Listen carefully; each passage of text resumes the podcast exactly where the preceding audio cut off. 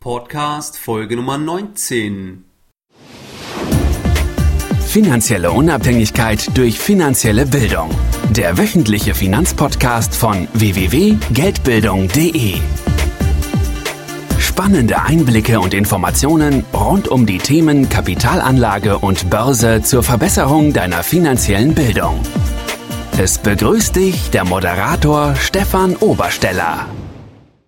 Herzlich willkommen zu meinem Podcast hier auf www.geldbildung.de.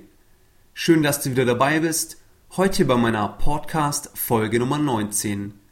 Du weißt wie immer, wenn du Fragen oder Anmerkungen hast, dann schreibe mir einfach eine E-Mail an info@geldbildung.de. Ich beantworte jede deiner E-Mails persönlich und ich freue mich auf deine Zuschriften.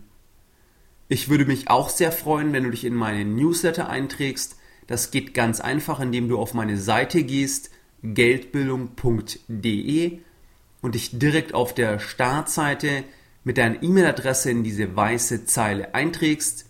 Du erhältst dann umgehend ein gratis E-Book und regelmäßige Updates von mir. Heute werden wir den Begriff des passiven Einkommens diskutieren. Lass uns direkt einsteigen. Was ist passives Einkommen eigentlich? Unter passiven Einkommen verstehe ich Einnahmen bzw. einen Cashflow, für den ich zum Zeitpunkt des Erhalts der Einnahme oder des Cashflows keine unmittelbare Gegenleistung erbracht habe. Das bedeutet aber gerade nicht, dass ich dafür gar nichts gemacht habe. Passives Einkommen hat seinen Ursprung in einer Handlung aus der Vergangenheit. Ich gebe dir ein Beispiel. Du hast jahrzehntelang Rentenbeiträge bezahlt. Deswegen erhältst du zum Zeitpunkt deines Renteneintritts eine Rente. Und das ist dein passives Einkommen. Passives Einkommen hat für mich zwei wesentliche Merkmale. Das erste Merkmal ist, dass Leistung oder Einsatz, den du heute erbringst, zu zukünftigen Einnahmen führt. Leistung oder Einsatz kann sein Konsumverzicht und damit eine Sparleistung oder das zweite durch den kreativen Aufbau eines Vermögensgegenstandes. Der zweite Merkmal ist zum Zeitpunkt der Einnahme kein Tausch aktive Leistung gegen Entgelt. Noch einmal, passives Einkommen hat seine Leistung, seinen Einsatz in der Vergangenheit. Dieser führt zu den heutigen Einnahmen. Und wenn die Einnahme heute anfällt, muss ich keine Leistung mehr bringen, weil ich die Leistung oder den Einsatz in der Vergangenheit erbracht habe. Passives Einkommen ist also etwas Erstrebenswertes, weil es mir irgendwann in der Zukunft ermöglicht, Einnahmen zu erhalten, ohne dafür etwas zu tun. Und das ist ja auch das Grundprinzip der Rente beispielsweise, dass man Versicherungsbeiträge bezahlt, um dann irgendwann, wenn man eben nicht mehr so kann, davon leben kann, dann ein passives Einkommen erhält. Aber es ist ja klar, dass es kein leistungsfreies Einkommen ist, weil ich ja dafür jahrzehntelang gearbeitet habe. Was bedeutet diese Definition jetzt und warum ich finde, dass das meiste, was du im Internet zum Thema passiven Einkommen findest, extrem unseriös ist? Das meiste, was du zum Thema passiven Einkommen findest, wenn du diesen Begriff bei Google eingibst, beschäftigt sich damit, wie man sehr, sehr schnell Geld erhält, ohne irgendetwas dafür zu tun. Und das ist ja gerade nicht meine Definition.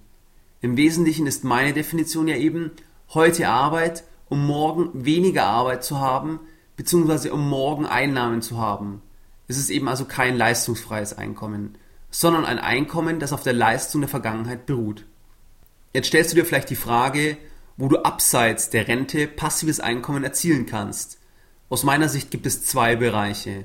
Das ist der Anlagebereich und der Kreativbereich. Der Anlagebereich ermöglicht dir passives Einkommen durch eine Sparleistung in der Gegenwart. Das heißt, du sparst heute, gibst also weniger Geld aus, wie du einnimmst, sparst dieses Geld und investierst es in Vermögensgegenstände. Das können Aktien sein, das können Anleihen sein, das können Investmentfonds sein, das können Immobilien sein, die du vermietest, das kann ein Festgeld sein, das kann alles sein, für was du ein Nutzungsentgelt erhältst. Ein Nutzungsentgelt erhältst du für die Bereitstellung des Kapitals und das kann ein Zins oder eine Gewinnbeteiligung bzw. eine Dividende sein. Bei der Aktie ist es die Dividende, bei der Anleihe ist es der Zins, beim Investmentfonds kann es der Zins und die Dividende sein, bei der Immobilie ist es der Mietzins, beim Festgeld ist es der Zins. Dieses Nutzungsentgelt führt dann eben zu passivem Einkommen. Das heißt, deine Leistung ist die Sparleistung und die Sparleistung führt dann zu passivem Einkommen in der Zukunft. Der zweite Bereich, wo du passives Einkommen erzielen kannst aus meiner Sicht, ist der Kreativbereich. Das heißt, du schaffst heute etwas, was zukünftige Cashflows oder Erträge abwirft. Das könnte sein, du schreibst heute ein Buch, was irgendwann ein Erfolg wird. Das könnte sein, wenn du sehr gut singen kannst, du nimmst heute eine CD auf, die sich irgendwann gut verkauft. Das Wahrscheinlichste ist natürlich für die meisten von uns vielleicht noch eher, du baust heute ein Unternehmen auf, von dem du später leben kannst, das dir später Einnahmen abwirft. Du investierst also im Kreativbereich heute deine Schaffenskraft, deinen Einsatz in das Erschaffen von etwas, von dem du später Cashflow generieren kannst. Du investierst also nicht Kapital, sondern deine Kreativleistung, um zukünftig davon zu profitieren oder eben passives Einkommen zu erzielen. Jetzt möchte ich noch kurz auf den Begriff Kapital für mich arbeiten lassen eingehen, weil ich halte das für keine richtige Aussage. Kapital kann im Wesentlichen nicht arbeiten. Oder hast du schon mal einen 10-Euro-Schein gesehen, der auf einer Baustelle arbeitet?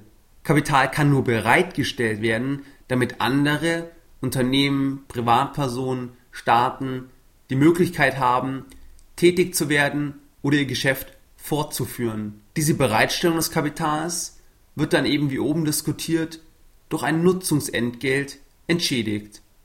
Und das sind wir jetzt wieder bei der originären Funktion des Kapitalmarkts, des Aktienmarktes. Es ist eine Finanzierungsfunktion.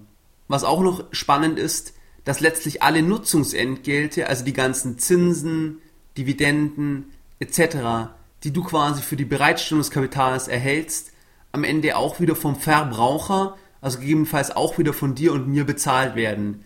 Ich gebe dir ein Beispiel. Du kaufst für 10.000 Euro eine Anleihe der BMW AG.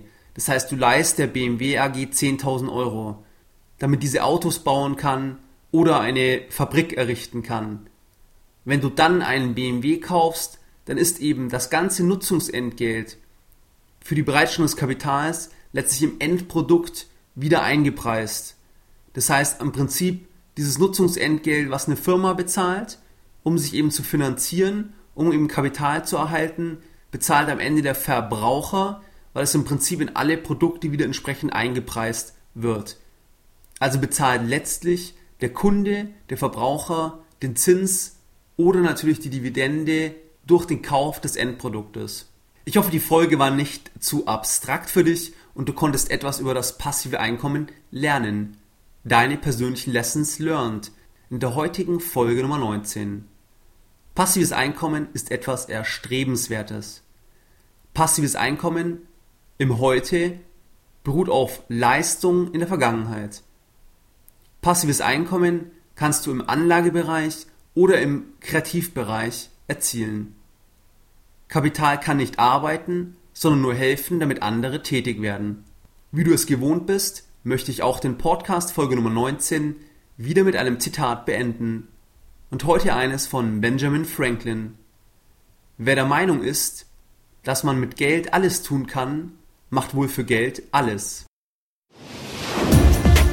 Mehr Informationen zum Thema finanzielle Bildung auf dem Weg zu deiner finanziellen Unabhängigkeit findest du unter www.geldbildung.de.